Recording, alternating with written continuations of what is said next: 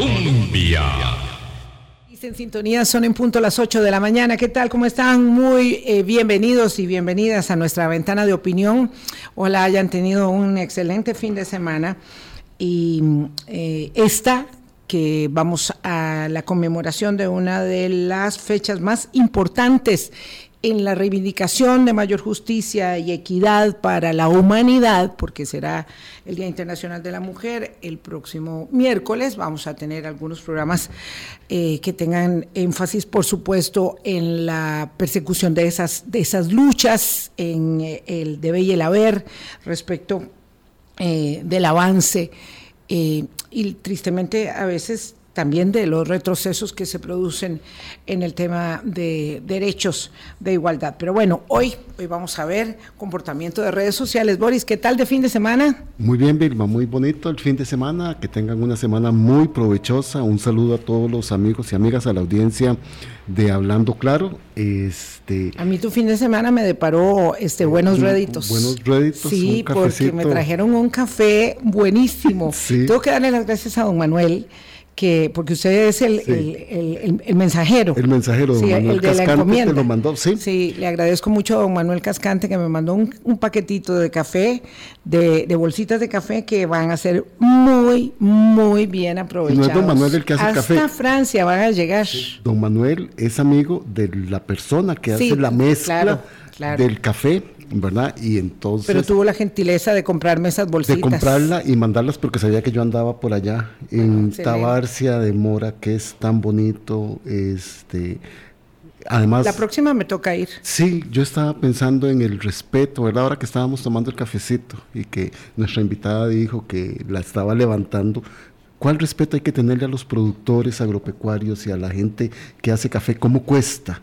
cómo cuesta y uno que solo se sienta a tomar la taza, muchas veces no piensa en el esfuerzo, en el trabajo, en la dedicación que, le dedica a, toda esta usted un buen picadillo y, no está pensando en todo lo que ello implica, de verdad, tener los productos en la mesa es, eh, pues evidentemente es un privilegio de obtener los recursos para adquirirlos, pero además porque tenemos los productores y esta tierra fértil que es además tan, tan generosa.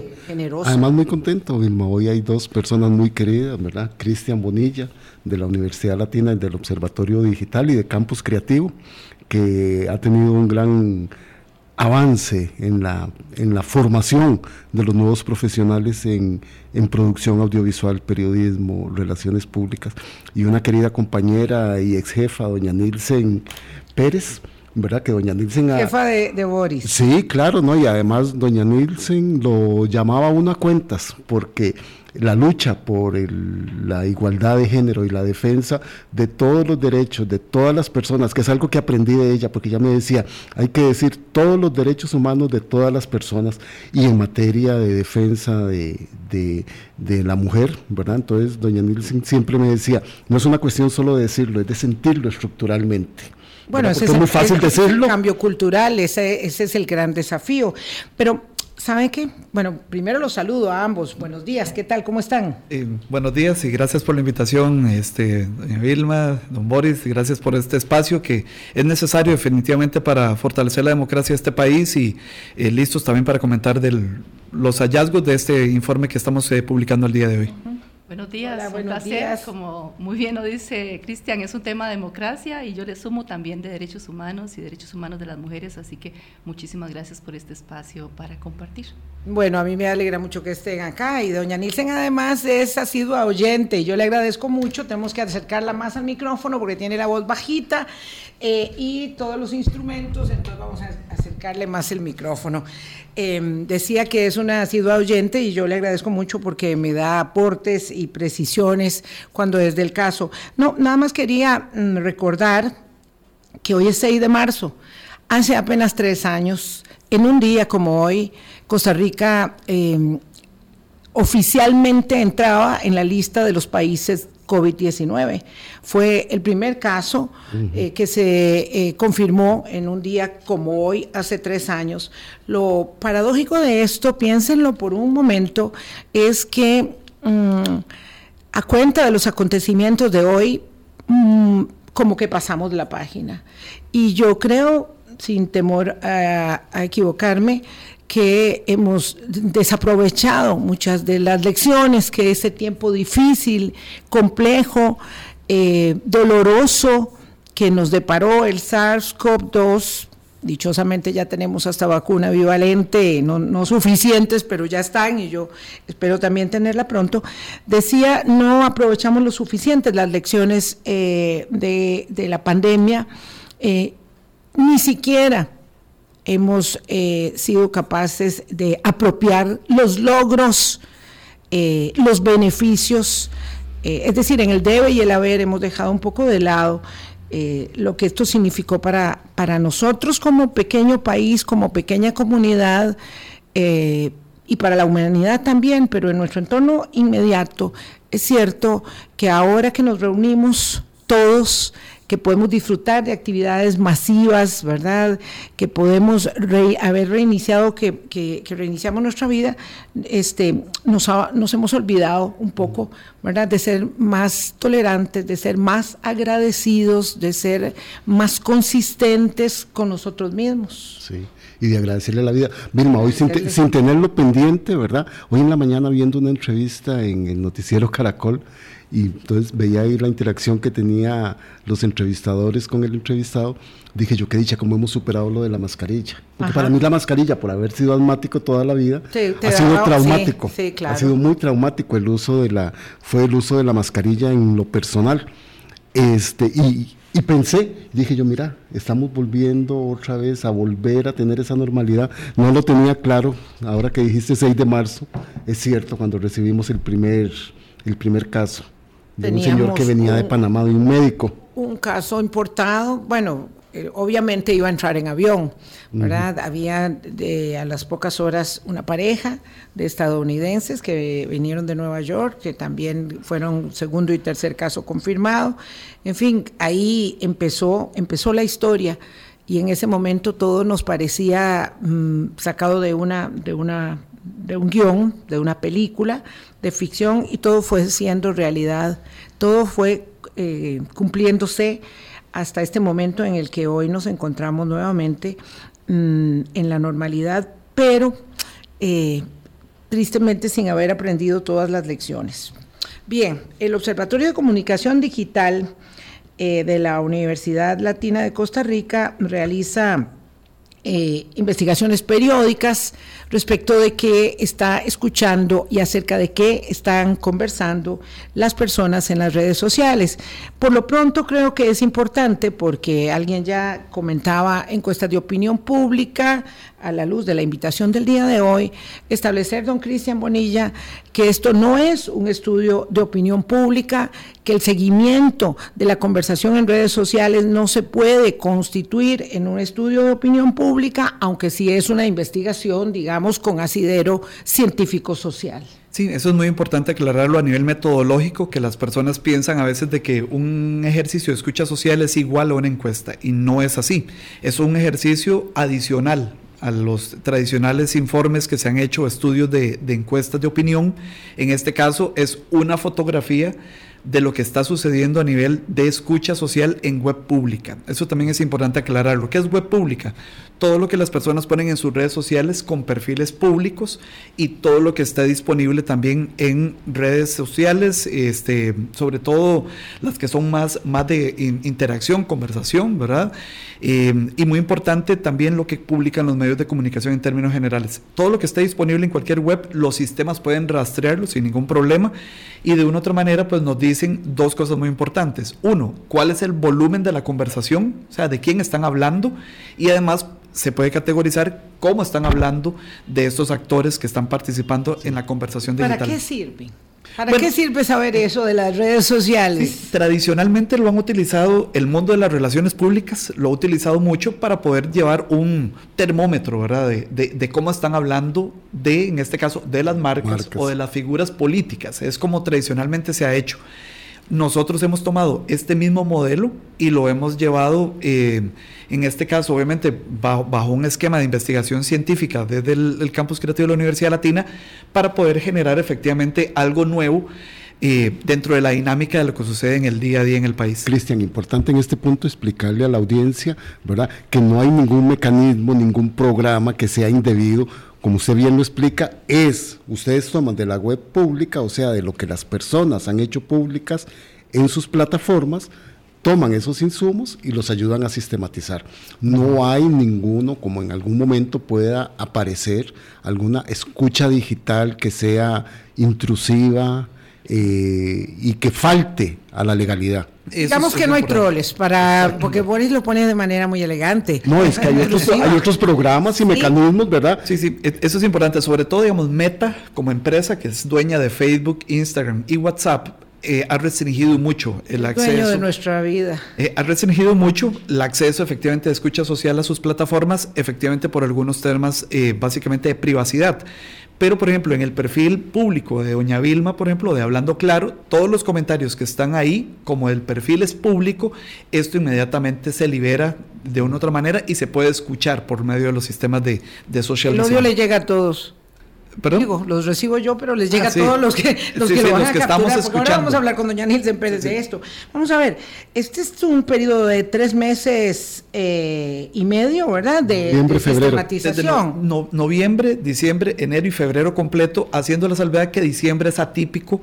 Ya lo hemos notado en medio de la, coyuntura del previo a las elecciones, que en diciembre las personas, después del 12, 13 de diciembre... Como tres meses y medio, por eso Se desconectan. Y, y, lo otro es esto de, de los de los troles que llama la atención porque ustedes para hacer el estudio los, los abstraen y entonces dicen que era un 9.6% del volumen de la conversación que se descarta, un 10%, digamos, grosso modo. Eh, yo creí que era mucho más. Yo creí que era mucho más, pero en todo caso lo importante es que esos están fuera para efectos del Para efectos de esto sí, pero algo importante es que el promedio en este tipo de estudios de, de, trolls o que vienen de cuentas robotizadas, por así decirlo, es del 5%. Ese es el promedio. Ah, sí. Entonces, de una u otra manera, esto casi que nos habla de, de un poco el doble, sobre todo en esta coyuntura de, que estamos viendo, y precisamente que en este periodo de tiempo fue todo el tema relacionado con Piero Calandrelli. Entonces, eh, obviamente hubo una reactivación de estos este, eh, eh, cuerpos este, de, una otra manera que no, no son reales, que son, ¿verdad? Pueden ser robots. Entonces, este programa con una sola persona puede programar 10, 15, 30, 50 cuentas y una sola persona las, las activa para conversar y, eh, y otras que son de pago o no pago, eso no podemos saberlo en este momento, pero que así están muy asiduos a meterse en las conversaciones. Pero Cristian, perdón, de nuevo, para que todos quedemos claros, ¿es el 5% o es el 10%? El 5% es lo que tradicionalmente es un promedio que normalmente sucede en temas de escucha social. Para este estudio es casi el 10% del volumen de toda la conversación. Pudimos identificar que venían de parte de cuentas trolls o robots. Nada más, Cristian, solo. Mis matemáticas no son muy buenas, pero aquí las estaba haciendo. Ese 9%, en, más o menos uno puede determinar que hay 3 millones de cuentas en Facebook activas en Costa Rica, estamos hablando de casi 300 mil personas. Esos son los que podrían estar ahí interfiriendo en esta escucha social como troles, bots no y demás. no es la cantidad de cuentas, sino el volumen de la conversación. la conversación. Porque una sola cuenta puede, hacer muchas. Puede hacer mucho volumen en la conversación. Sí, excelente. Ahí las cosas se ponen mm, técnicas, entonces, este, ¿qué es el volumen de la conversación? Es un concepto básico para entender el trabajo que ustedes hacen, Cristian. Sí, todo el volumen de la conversación, en este caso lo que hicimos fue poner todos los nombres de desde el presidente, ministros, viceministros, ministras, diputados, diputadas, eh, todas las personas de una otra manera involucradas en, el mundo político, hablemoslo del país, y los sistemas van rastreando efectivamente todo lo que se converse de esas personas. El volumen es y nos manda de hecho el sistema alertas cuando alguien está hablando mucho, si seteamos en el sistema Vilmi Barra, y nos dicen, están conversando mucho de Vilma Ibarra. Revise porque están hablando mucho, es, es, es, trending, se dice, ¿verdad? En este momento están hablando mucho, ese es el volumen de la conversación y nos permite identificar cuáles son los puntos en los cuales la gente está hablando mucho de un hecho particular o de un personaje. Que puede ser una, una cuenta o dos o tres que manejen muchos mensajes. Correcto. Bueno, importante para darle este paso a doña Nielsen, en este estudio, antes de ver algunos de los resultados, también se está analizando la de la violencia política en las mujeres, que es un tema que también en esta mm, conversación digital es muy recurrente. Sí, efectivamente, y escuchándoles, yo quería iniciar con este concepto de la escucha digital, es una escucha del comportamiento social.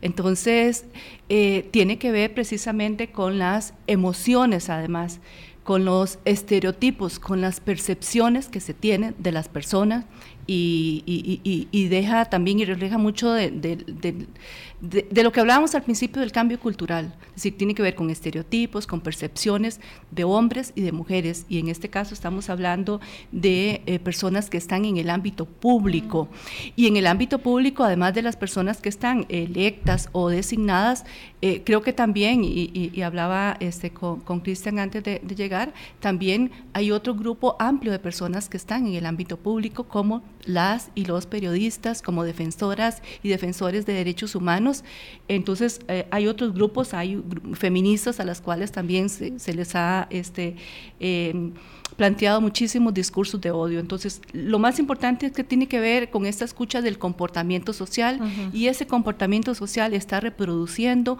una serie de roles, una serie de prejuicios, una serie de estereotipos.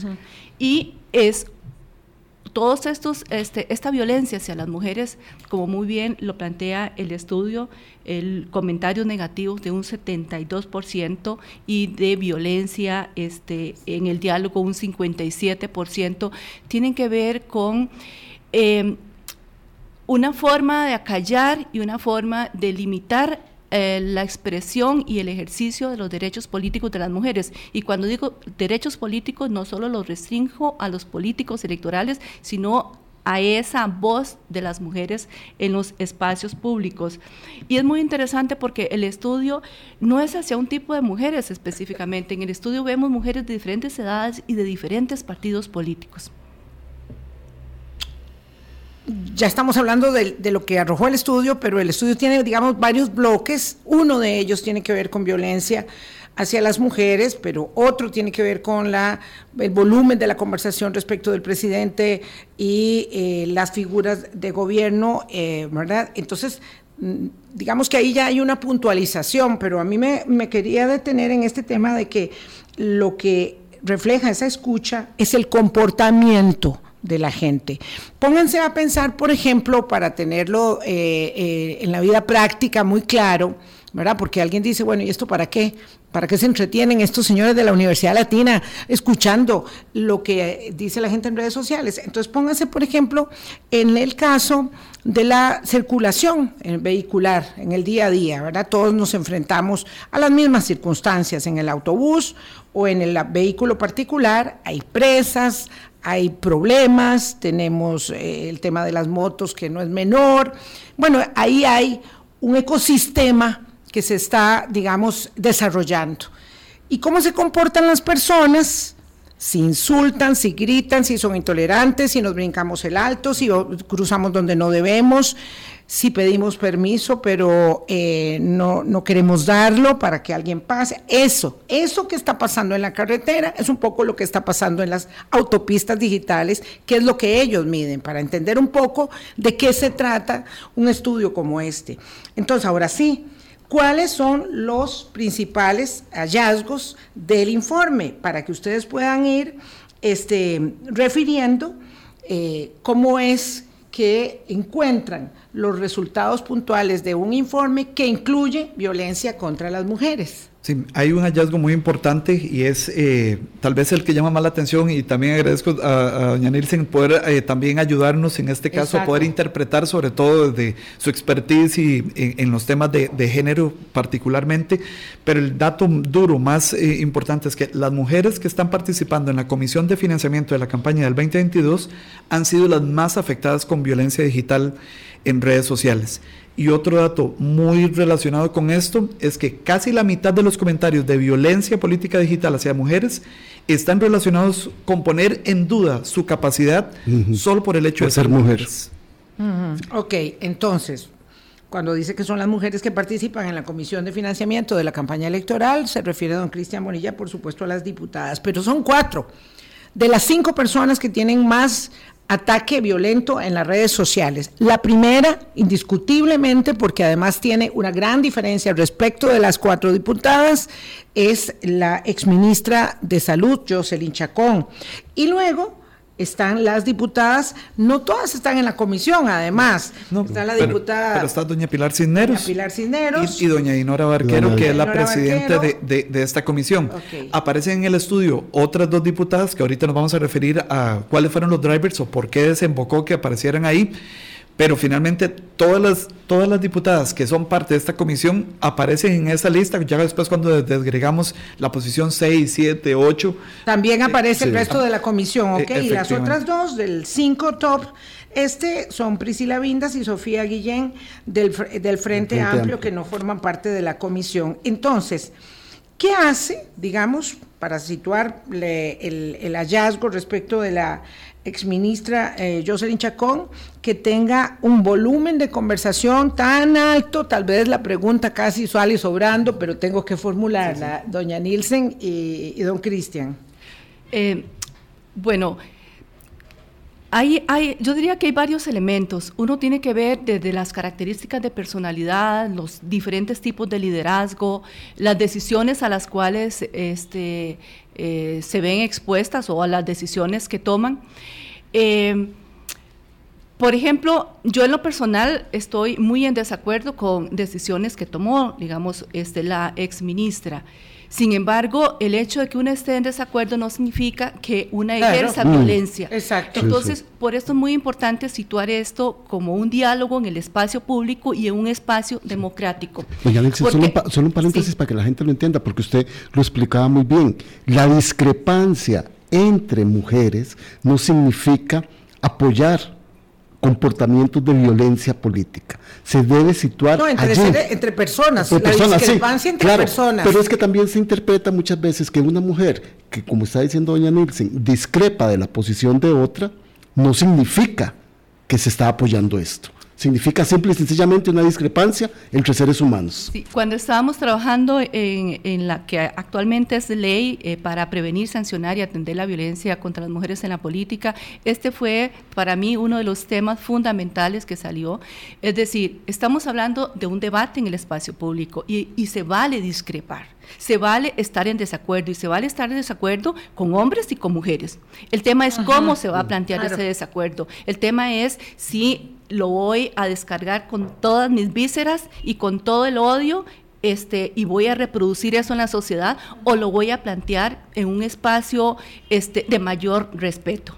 Y entonces también una se pregunta, bueno, ¿cuáles son esos, cómo estamos educando y cuáles son esos espacios de mayor respeto? Porque si algo hemos visto es que en las redes sociales eh, la gente eh, eh, amparada, digamos, porque está detrás del, muro, digo yo, amparada a esa cierta este, privacidad, se atreve a decir lo primero que se le ocurre descargar contra las personas y esto es una forma de amedrentar y es una forma de acallar eh, la voz y especialmente, y en eso puede profundizar por supuesto este, don Cristian, y especialmente ese odio es hacia las mujeres, porque las mujeres están, eh, primero que están rompiendo estereotipos al estar en el espacio público y después al estar con una voz en ese espacio público y puede ser a veces una voz este, más um, fuerte que otras voces o, no, las personas no están acostumbradas a ver a las mujeres en espacios públicos, este, además tomando decisiones y además asumiendo liderazgos, entonces vienen a callarlas. que dice usted, Nielsen, que la, que la persona no está acostumbrada a ver mujeres en espacios públicos en la toma de decisiones, pero que veámoslo, veámoslo esto, este, eh, digamos, con, con, con, calma. Vamos a hacer la pausa porque ya son las 8.24 mm. y volvemos para desgranar un poco el resultado. El tema es, eh, como dice la teoría básica de la negociación, duro con las ideas y suave con las personas. Debería ser, pero no es así. Eh, eh, entonces, la descalificación deviene no de la idea, no del planteamiento, sino del hecho de, de que es mujer y de que no tiene capacidad para ejercer la política, cosa que no se dice cuando se trata de los hombres. No se dice, ah, es porque es un inútil, porque los hombres son muy inútiles para ejercer la política, dicho así un poco burdamente. Pausa y regreso. Colombia. Con un país en sintonía, 8.26 de la mañana. Cristian Bonilla de la Universidad Latina, Nilsen Pérez, especialista en derechos humanos, que coopera, colabora con este proyecto de escucha digital de la Universidad Latina. Estamos conociendo este estudio que liberaron hoy en la mañana, que establece, ya vamos con otros hallazgos, ¿verdad?, que eh, la violencia contra las mujeres, la violencia política digital, está relacionado con poner en duda su capacidad pues para hacer políticas, para ejercer cargos públicos. Ahí están, en primer lugar, doña Jocelyn Chacón, en segundo lugar, doña Pilar Cisneros, luego está la diputada Priscila, Vindas. luego doña Dinora Barquero, que es la presidenta de la Comisión de Financiamiento Electoral, y luego la diputada también del Frente Amplio, Sofía, Sofía Guillén. Este, no solamente se trata de que son descalificadas para ejercer cargos públicos, sino que además hay que insultar, hacer escarnio de la persona. Nielsen, esto lo venimos viendo desde hace tiempo, mm, ha sido constatado en el caso también mm, eh, de la prensa y especialmente, y le pregunto, ¿por qué? Más en contra de las mujeres periodistas que de los hombres periodistas? ¿Por qué más en contra de las mujeres políticas que de los hombres en política? Este, y yo diría también porque una jueza me decía, doña Nielsen, y también contra las juezas, se meten contra las familias. Entonces, es, y, y, yo lo decía anteriormente, al ser este estudio una escucha digital del comportamiento social, eh, y a pesar de que hemos avanzado sustantivamente en materia de representación de las mujeres en los espacios públicos en este país y en materia de derechos, este, hay un cambio cultural que todavía no se logra pasar, que no se logra procesar, y es que las mujeres estamos aquí para que llegamos a estos espacios para quedarnos, que tenemos voz propia, que tenemos mucho que decir y mucho que aportar, y, vivimos en una sociedad todavía en la cual se quiere acallar la voz de las mujeres. Primero, no se asume que las mujeres tienen voz propia, tienen liderazgo propio y que tienen mucho que decir. Eh, y las formas, eh, porque aquí usted también encuentra, digamos, en este país, hombres que tienen formas y estilos eh, muy directos y, muy, a muy confrontativos de decirlos, pero ellos no reciben este, ese tipo de violencia, porque la eh, como categoría de análisis el género es una variable correlacional con hombres y mujeres. Entonces, no es solo que a unas mujeres sí, es que a los hombres no. y, es, y es un odio que se em, eh, ensaña contra las mujeres, es para callar a las mujeres porque no es normal ver ese liderazgo de parte de las mujeres. Que el 27% de los escarnios tienen que ver con el, tipo de propuestas que hacen las mujeres, pero además el 13%, y ahí es donde, donde hay que abrir un poco la mente, ¿verdad? Eh, el 13% están haciendo escarnio por el aspecto físico. Entonces uno no escucha que digan eh, el gordo aquel, no, no, es la persona, con sobrepeso, es la persona con arrugas, es la mujer con canas, es porque no se pensiona, porque no se va para su casa. Qué dicha que dijiste la palabra porque aquí la tenía yo anotada, escarnio. Es que lo que se hace es escarnio de las mujeres, no solo se precisa su debilidad en el manejo de lo político, ¿verdad? Se descalifica, como decía doña Nielsen y Cristian, es sino que también atacan física y emocionalmente los comportamientos de las mujeres en política. Doña Nielsen, y que ahí es quizá donde más es este, esta manifestación de odio en los mensajes que hay. Sí, a mí me llama la atención porque de, de estas, eh, digamos, mujeres que salen en el, lamentablemente en el top, este, en este estudio encontramos mujeres muy, muy jóvenes, está la más jóvenes en la, en la Asamblea Legislativa. Que es Priscila y también encontramos mujeres este, mayores. Y encontramos mujeres de tres partidos políticos. Es decir, no es de uno, es de tres partidos políticos, incluyendo el partido en gobierno. Entonces, eh, es, es, una práctica eh, lamentable y, yo quiero asociar esto con el concepto del continuum de la violencia, porque eso fue muy importante en el debate de la, de, la ley, actual ley. Y es que aquí estamos hablando de violencia contra las mujeres basada en género y lamentablemente se da en la vida de las mujeres en todas las mm. sociedades, pero tiene énfasis diferentes. El abuso sexual en la niñez, el acoso sexual callejero cuando son adolescentes, el acoso en el empleo y la docencia en los sistemas de estudio o en el trabajo, el acoso este, em, en la política cuando están en la política. Entonces, la violencia no es por ser mujeres en la política, la violencia es por ser mujeres. Y me puse... Cumpliendo roles públicos. Cumpliendo roles públicos, porque ese no, es se queda limpiando, porque no se queda cocinando. Y además, viendo unas fotografías, ustedes pueden hacer ese ejercicio y no voy a decir cuáles medios de comunicación, eh, me llama la atención que los medios de comunicación están poniendo fotos no digo que pongan la foto de, cuando una tiene 15 años, ni la mejor foto, pero fotos más neutrales. Ponen fotos cuando la persona tiene la boca abierta, cuando está haciendo una mueca, cuando está haciendo un gesto, y esa foto tampoco está ayudando para que este, eh, en la web haya comentarios, entonces hacen mayor énfasis a características físicas de la persona. Entonces también aquí hay que trabajar muchísimo toda esta línea de prevención que la ley lo plantea y le pide al INAMU toda una línea de prevención en conjunto con los medios y eso es vital, vea, este, Vilma y, y Boris. Si nosotros permitimos la violencia contra las mujeres eh, en la política, en espacios públicos, estamos legitimando más la violencia a todas las mujeres y en los espacios, privados. Eh, sí, muy rápido, en la misma línea que dice doña Nielsen del tema este del, estilo de liderazgos. Algo muy importante que también eh, notamos del estudio es que los comentarios positivos, por ejemplo, hacia la figura del presidente de la República, muchos van en la vía de su estilo de liderazgo, que es muy directo, que toma decisiones, que, que no tiene pelos en la lengua para un supuesto estereotipo de masculinidad. ¿verdad? Pero en el caso de las mujeres, cuando asumen posiciones de liderazgo, dicen las cosas como son y demás, entonces inmediatamente eh, son atacadas más bien por este tipo de, posiciones. Entonces definitivamente sí, es, es, muy complejo el, el fenómeno. Obviamente nosotros lo que estamos haciendo es tomando, como dice doña Nelson, esa fotografía de lo que está sucediendo en la escucha eh, digital y obviamente revela de una otra manera que un estilo de liderazgo, por un lado, más bien es alabado, es aplaudido y por otro lado, más bien machacado un poco. Sí, porque es mujer. claro, entonces lo que se le permite, lo que socialmente pareciera ser correcto y aplaudible para un hombre, no lo es para una mujer. Y ahí es donde eh, volvemos al tema del comportamiento social, y la calle, ¿verdad? Eh, y cómo conducimos. Es que ahí también se está reflejando ese mismo grado eh, probablemente de, eh, sesgo, ¿verdad?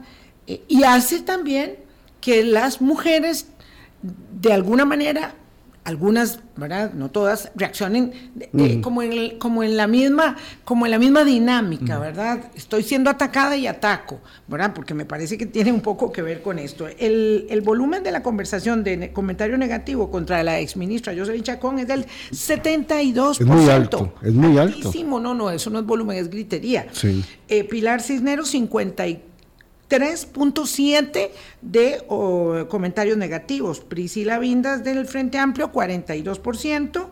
Dinora Marquero, 26,6 de Liberación Nacional. Y Sofía Guillén también del Frente Amplio, 29. Casi un 20. Casi, 20, Vilma, 19. No, no, 28,8 son eh, comentarios, ¿verdad?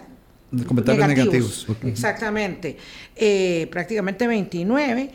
Eh, eh, realmente eh, es muy significativo. Pero bueno, este es un aspecto eh, que refleja mucho cómo somos, cómo nos comportamos, ¿verdad? Y tenemos que tener claro que el tema es rebatir las ideas de esas personas, si no estamos de acuerdo, pero no a las personas por su mera existencia de féminas. Así es, es, si no estamos de acuerdo, argumentar, ¿verdad? Plantear el porqué, plantear el desacuerdo y argumentar, inclusive si se puede hacer una propuesta y si estamos de acuerdo, pues también podemos plantear el acuerdo y reafirmar y argumentar por qué.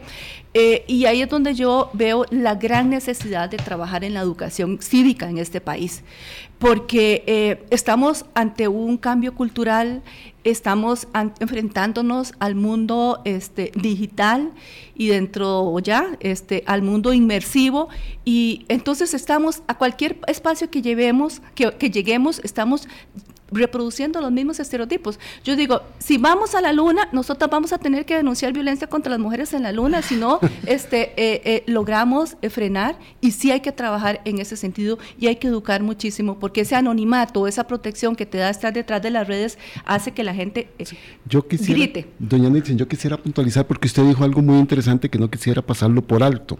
Son mujeres de diferentes partidos políticos. Son tres diferentes partidos políticos, ¿verdad?, que están siendo arremetidas y con escarnio. Doña Jocelyn Chacón y doña Pilar Cisneros del partido oficialista. La primera, la exministra, por defenderse en el caso del troll Piero Calandrelli y su participación posterior en la comisión legislativa, por su renuncia y por la norma terapéutica Norma técnica de, aborto. de aborto. Y doña Pilar también por su participación en la comisión legislativa. Ellas están defendiendo sus, sus puntualizaciones.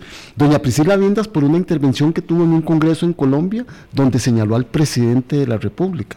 Doña Dinora Barquero por las confrontaciones que ha tenido con doña Pilar en la comisión legislativa que investiga el financiamiento y doña Sofía Guillén básicamente por haber señalado el caso que denunció el ministro de Hacienda, Noguia Costa, del megafraude. Son mujeres que están defendiendo sus ideas y sus planteamientos que se pueden debatir, pero que están siendo utilizadas para ese escarnio público. Tengo que ir a una pausa y entonces le preguntaría con ese último comentario que le pide este Boris, eh, doña Nielsen, si uno podría considerar que Laura Chinchilla como presidenta de la República habría sido como la primera figura que recibió ese nivel de ataque cuando la emergencia de las redes empezó a posicionarse en el ecosistema. Yo veo a don Cristian asintiendo eh, contundentemente. Doña Nielsen. Sí, efectivamente, este, doña Laura, y de ahí en adelante yo diría que por, el surgimiento eh, de las redes, eh, todas las mujeres. Y en este momento y, a mí me, encantaría que, Cristian este, pudiese ampliar inclusive ese estudio a otras figuras públicas que no necesariamente son mujeres que están tomando decisiones eh, desde, desde su, eh, porque han sido electas o designadas, eh, porque eso nos daría más elementos y poder compararlo con hombres. Pero es una característica y lo vivió doña Laura y lo siguen viviendo en este momento las mujeres que están en estos espacios. Y una podría estar totalmente de acuerdo con decisiones que han tomado o las formas como han planteado las cosas, pero ese no es el tema aquí. El tema aquí es que ese desacuerdo no se plantea en una forma, en un debate democrático de ideas y de respeto, sino que se plantea con todo es que ni siquiera es con todo el cuerpo, es con todas las vísceras. Es que incluso, perdón, doña Laura Chinchilla apareció en el informe anterior que, que nosotros hicimos es expresidenta, pero ella en algún momento dado hizo algunas declaraciones con alguna posición muy radical, con, un tema que tenía una opinión, e inmediatamente las redes reaccionaron en su contra con mucha violencia. Entonces, sí, la, figura de doña Laura Chinchilla no, no deja incluso de, ser protagonista, lamentablemente, de este tipo de, violencia, violencia, en redes sociales. Vamos a la pausa 8.40. El informe también este, establece eh, la figura del presidente Chávez muy, muy por encima de la del Poder Ejecutivo que comanda eh, y eh, también una caída muy, muy pronunciada en la mm, audiencia o en el seguimiento a las conferencias de prensa del Poder Ejecutivo. Vamos a la pausa, nos quedarán 14 mm, minutos para hablar de ello con un país en sintonía. Son las 8.41 minutos de la mañana. Gracias por hacer parte de nuestro Hablando Claro. Nilsen Pérez, especialista en el tema de defensa de derechos, defensa, promoción, protección de derechos humanos, exdiputada de la República. Cristian Bonilla, director del Observatorio Digital de la Universidad Latina. El eh, estudio mm, del que hacemos referencia, que se ha liberado esta mañana, también eh, establece cómo la figura del presidente de la República sigue siendo preeminente respecto del el gabinete todo en su conjunto, de su eh, poder ejecutivo es el presidente de la República. Este no tiene, digamos, eh, mayor descubrimiento porque es una, una impronta de un liderazgo personalísimo. Cristian. Sí, muy interesante. Cuatro de cada diez de los comentarios que se hacen en redes sociales hacia la figura del presidente son positivos hacia él, alabando efectivamente esto, la toma de decisiones. cuatro de cada diez. Cuatro de cada diez son positivos hacia la figura del presidente. Contrasta con el dato más o menos que es dos de cada diez positivos cuando se refieren a su equipo, a, su equipo del Ejecutivo. Interesante que el estudio también en este punto específico, Cristian, señala que es una de las características propias de la administración Chávez, que es concentrar todo en la figura del presidente. De una otra manera, los anuncios importantes los hace él, ¿verdad? Obviamente las conferencias de prensa hemos detectado que también son desencadenantes de la conversación. Puede ser que entre lunes y miércoles se hable relativamente poco, pero los miércoles, después de los anuncios que se hacen en conferencia de prensa, se dispara la conversación y obviamente como él de una otra manera se presenta como el comandante en jefe, ¿verdad? De, él lleva la batuta de la, de, la conferencia de prensa, va dándole la palabra a los ministros. Hace oficia de maestro de ceremonias y protagonista al mismo tiempo. De una otra manera esto le ha sumado para su imagen, al menos en comentarios de, redes sociales, positivos, digamos, este tipo de, liderazgo hacia él. Y es muy interesante además de que cada vez que han habido crisis y que, que las existen, por supuesto, Claro, en todos los gobiernos. De una, otra, de, una otra, de una otra manera, él a nivel de comentarios negativos se repelen inmediatamente y caen, eso sí, sobre sus ministros los comentarios negativos. Pero eso hablaría de, mucho acierto en el manejo de esa estrategia, este, digamos, para mantener la narrativa en un punto alto. Vea usted, por ejemplo, si va a haber un anuncio de la reducción de los combustibles, el presidente sale en un video con el presidente, ejecutivo de Recope. Pero en el último, que Recope tuvo que pedir, porque es que esto depende del mercado internacional, un aumento en los combustibles, no hubo tal video, no hubo el video. Entonces dijo, el Recope dijo, no vamos a, vamos a mandar solo la solicitud a Arecep. Y a Arecep le toca anunciar de cuánto es el aumento. Y por supuesto entonces el presidente no aparece. Pero bueno, vamos a ver el mundo es de los audaces, diría alguien, don Cristian sí, eh, Es así un poco la, estrategia que se han planteado eh, y que nuevamente para los efectos de poder mantener de una u otra manera este, este punto alto, digamos, de, imagen y demás, lo vemos incluso corroborado con otros estudios de opinión pública que se han hecho, eh, serios y, ha sido de una u otra manera constante, por lo menos en, términos de, de redes sociales, los comentarios sí efectivamente contrastan de la figura del presidente versus de su equipo de gabinete. Doña Nilsen quería aportar algo, por favor. Es que, ah, digamos, a mí me llama muchísimo la atención desde el tema de los estereotipos y desde ese comportamiento social, y, y se decía anteriormente, porque si el, el presidente eh, dice algo, más bien es aplaudido. Y si lo dicen las mujeres, es todo lo contrario. No se, no se espera esa voz fuerte por parte de las mujeres. Pero el otro elemento es que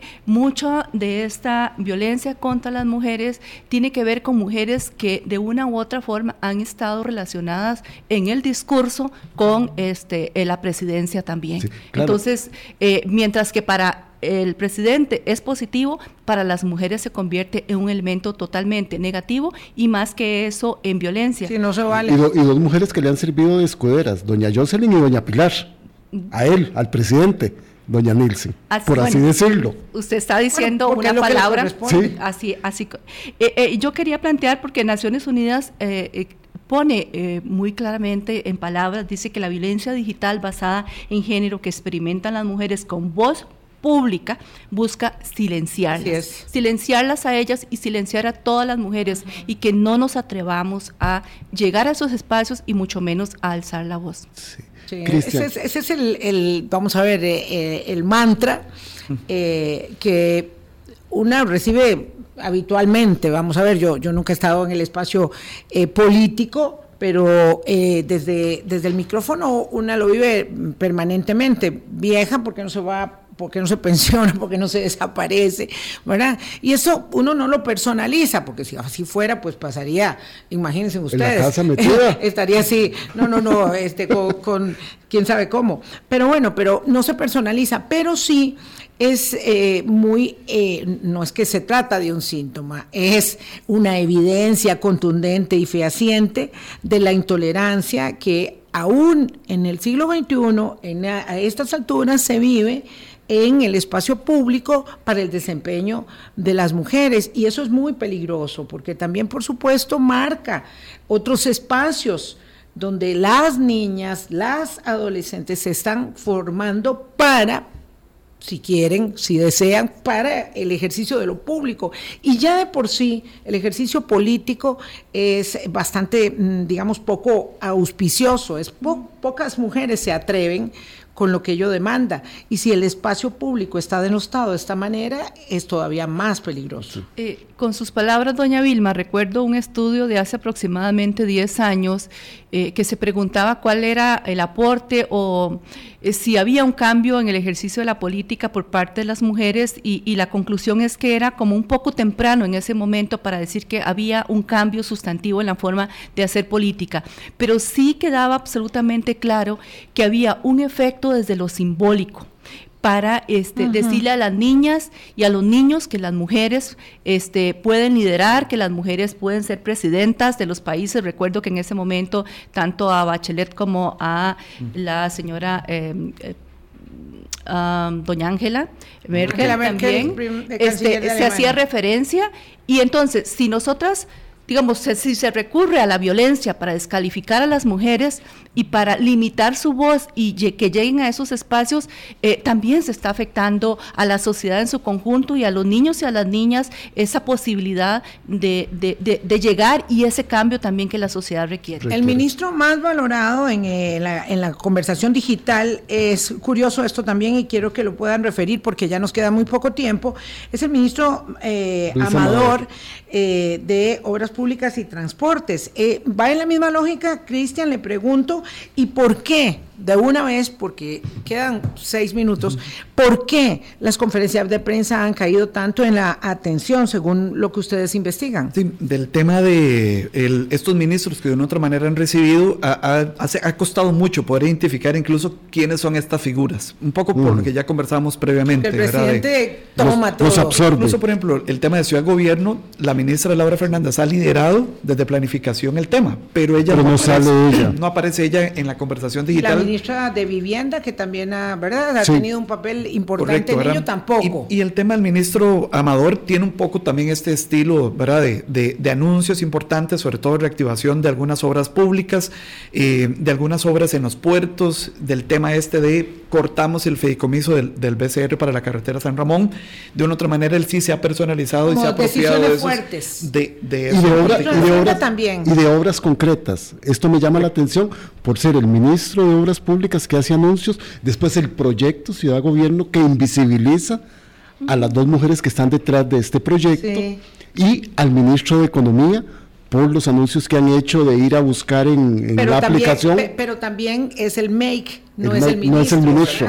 Sí, sí, sí, esto la gente no dice el ministro Gamboa es el que lidera, qué bien, no, dice la qué aplicación. Bien qué bien la aplicación esta para poder eh, tener los precios de la canasta básica, sí, y no ha sido personalizado, sino alrededor de, las iniciativas. ¿Y las conferencias de prensa?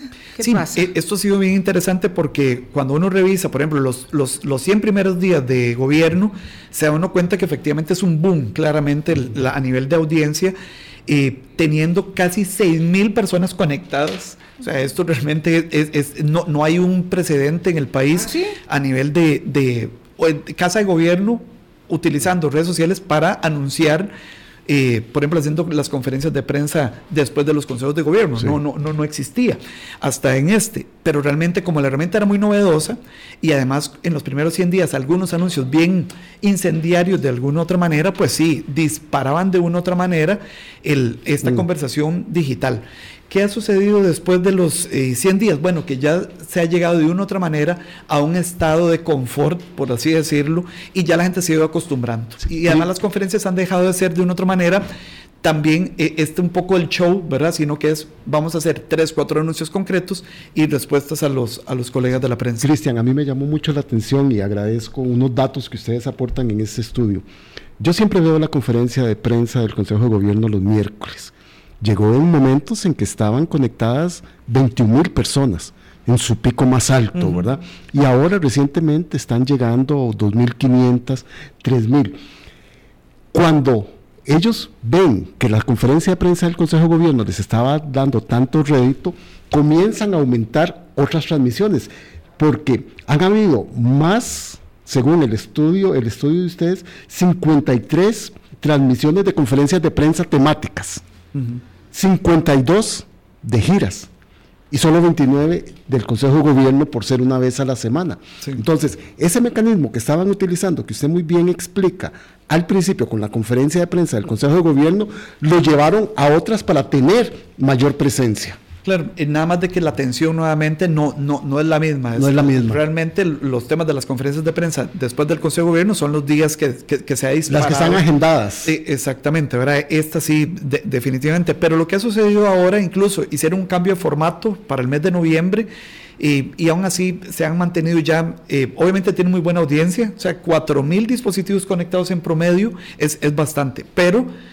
previamente eran casi 6.000 en promedio, o sea, realmente había una caída como del 41% de este volumen de audiencia conectada en vivo y donde sí se ha visto definitivamente una caída es en el alcance. El alcance es, una vez de que se terminó la conferencia, gente que se mete a revisar los videos o las grabaciones que quedaron de esto y a nivel de alcance ha habido una caída de 92%. Llegaron a tener casi... Y de reproducciones. Reproducciones, llegaron a tener casi 130 mil dispositivos consumiendo contenido posteriormente al inicio, en los primeros 100 días de gobierno.